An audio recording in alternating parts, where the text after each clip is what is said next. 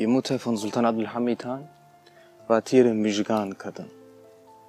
Tire Müjgan Kadın war eine Geflüchtete aus dem kaukasischen Raum. Als die Russen das russische Reich um 1800, um die Jahre 1800, die Muslime im, Kauka im kaukasischen Raum massakrierte, begann das Volk natürlich auszuwandern. Als erste Wahl kam natürlich das Osmanische Reich in Frage als Kalifat. Denn die Osmanen waren bekannt als Padishah Alam Panah. Was bedeutet die, die Zufluchtperson.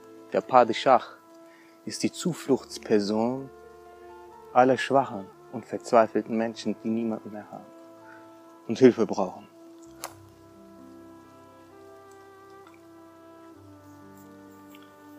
Tire Mishgan Kadın war eine Tscherkessin, Tscherkesin, Tscherkessin,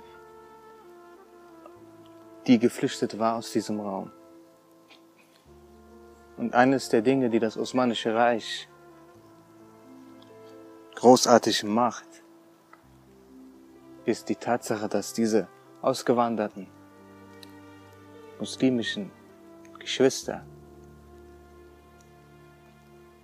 die Chance hatten, Wohlhabende, sogar Paschas, Staatsmänner, Wesire zu heiraten. Aber auch sogar den Sultan selbst. Diese Personen, diese Geflüchteten, heirateten oftmals einen Pascha, gründeten eine Familie, obwohl sie vielleicht ihren Vater verloren haben, obwohl sie vielleicht niemanden mehr haben, der sich um sie kümmern kann, hatten sie eben die Chance schlagartig eine hohe Position zu erlangen, in der sie unabhängig waren, auf niemanden angewiesen waren. Und so war es auch mit der Mutter von Sultan Abdul Hamid Han. Tigri Mishgan Kadın heiratete seinen Vater Sultan Abdul Mejid Han. Tigri Mishgan Kadın bekam mit 22 Jahren ihr erstes Kind. Naime Sultan, die ältere Schwester von Sultan Abdul Hamid. Diese jedoch verstarb, noch bevor sie ihr Leben leben konnte. Mit 23 Jahren bekam Tiri Mishgan Kadın Abdul Hamid Han. Nach ihm brachte sie ein drittes Kind auf die Welt, Mehmet Abid Efendi, den kleinen Bruder des zukünftigen Sultans, dem Prinzen Abdul Hamid. Auch sein kleiner Bruder verstarb. Seine ältere Schwester verstarb da, als er ein Jahr, ein Jahr alt war. Sein kleiner Bruder verstarb, er verstarb, als er sechs Jahre alt war.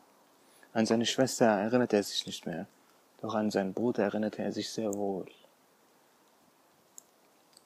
Das bedeutet, Sultan Abdul Hamid war schon in jungen, jungen Jahren mit einem Verlust konfrontiert, hat Leid gekostet, für dessen Verkraftung man eine besonders starke Seele benötigt. Aber damit sollte sein Leid noch lange nicht aufhören, denn kurze Zeit darauf verlor er auch seine Mutter, welche mit 33 Jahren in so jungem Alter in das Jenseits einkehren sollte, als er elf Jahre alt war.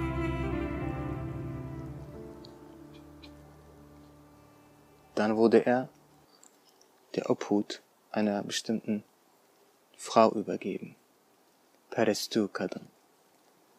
Sie war damals 20, auch ebenfalls Geflüchtete aus dem kaukasischen Raum, Tscherkessin. Da der Islam keinen Unterschied macht, welche Abstammung man hat, und wir alle Muslime Geschwister sind, ermöglichen sich Dinge für uns, die für andere nur ein Märchen bleiben werden, den sie ihren Kindern vorlesen.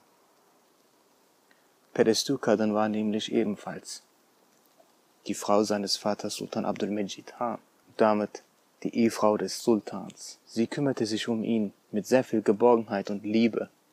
Sie hatten eine sehr innige Beziehung. Ein Merkmal dafür ist, dass um ihr Mausoleum ein speziell angefertigtes, ein speziell besonders angefertigter Holzzaun angelegt wurde, welches ein feines Handwerk der Schreinerei darstellt. Und der Schreiner dieses kleinen süßen Kunstwerks ist niemand anderes als Sultan Abdul Hamid selbst. Wenn man Sultan Abdul Hamid Han kennenlernt, wird man erst verblüfft und überrascht und muss sich fragen, ob das überhaupt wirklich wahr sein kann, ob ein Mensch wirklich so vollkommen sein kann. Diese Verblüfftheit und Verwunderung verwandelt sich dann in Bewunderung und Ehrfurcht. Dies ist eines der Punkte, in denen wir Muslime einsehen, dass die Verhältnisse der Nichtmuslime für uns nicht gelten. Das, was andere gewohnt sind an Herrschern, Tugend und Ethik, Maßstäbe hat, die weit unter unseren liegen.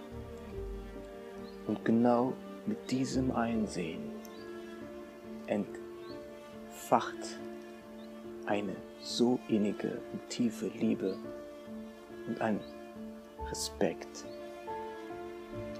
dass man erst kosten muss, um es verstehen zu können. Und genau diese Bindung ist es, weshalb ich hier bin, der mich hierhin bringt und über ihn erzählen lässt. Denn abgesehen davon, dass er Schreiner war, war er sogar auch Drehbuchautor. Wenn ihm die Arbeitsart, wenn, wenn ihm die Arbeitserhaltung eines Arbeiters im Palast nicht gefiel, so wollte er dies nicht dieser Person ins Gesicht sagen, schrieb stattdessen eine übertriebene Version davon als Comedy-Drehbuch und ließ es im privaten Theater des Palastes selbst schauspielen. Und die Person, um die es ging, verstand die Message. Und alle lachten und konnten sich amüsieren. Die betroffene Person natürlich inklusive. Er war auch Gärtner, ließ exotische Pflanzen aus der ganzen Welt importieren und kümmerte sich um sie.